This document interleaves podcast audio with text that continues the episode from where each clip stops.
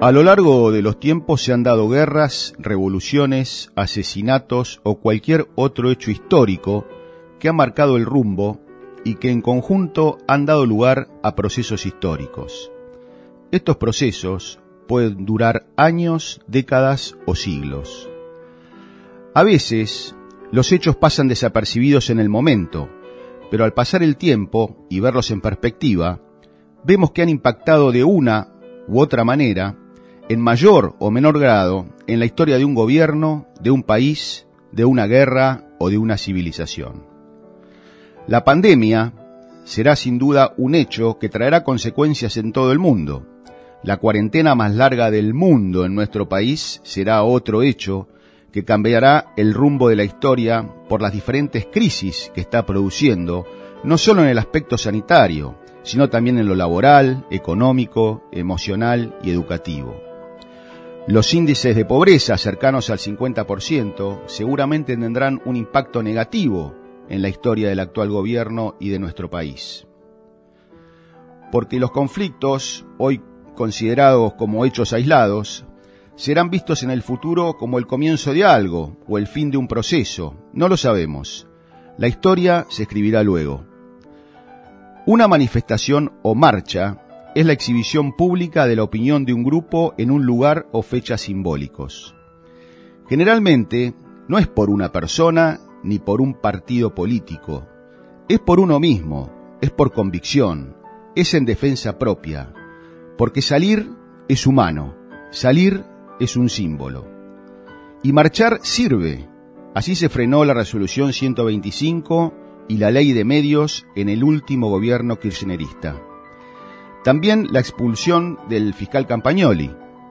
Marchando, el pueblo pidió justicia por el asesinato del fiscal Nisman. Con innumerables movilizaciones se rechazó el aborto en el Congreso, luego que Macri instalara el debate. No son temas que den vuelta los revolucionarios de Facebook, ni los genios de la comunicación mirándolo por TN. Las redes son leídas por los mismos del, por la gente del mismo bando y muestran comodidad y que el problema no es tan grave.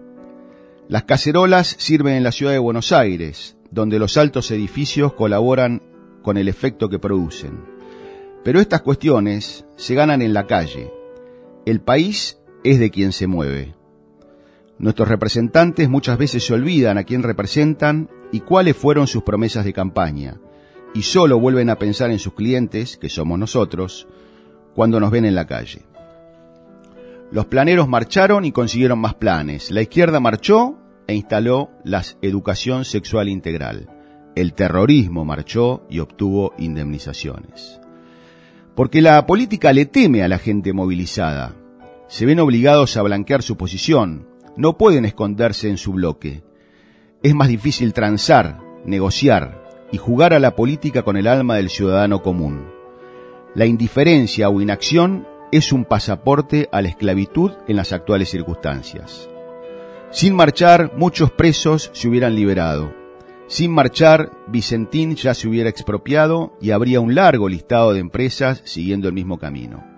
La reforma judicial ya se hubiera aprobado, incluso con votos amigos, porque sin gente en la calle lo votaban y ni nos enterábamos. Las marchas ponen en conocimiento, avisan a ese ciudadano que solo trabaja y hace la suya, también al que está informado pero corre la noticia de atrás. Saliendo se entera todo el mundo, a veces hasta los medios que no registran las motivaciones sociales, hasta que la gente sale y recién ahí es noticia. Marchando no se lee la noticia, se hace. Es la presencia del ciudadano la que marca la agenda. Las marchas pueden ser hechos históricos. Cuál sí o cuál no, no lo sabemos. Nunca alcanza con salir una vez, nunca es suficiente el número de personas. Es largo, tedioso y repetitivo. Más de una vez no se consigue nada. Pero hay que dar la batalla ahí donde se ve, ahí, en la calle, como la dio el soldado Hermindo Luna contra un ataque montonero, porque acá no se rinde nadie.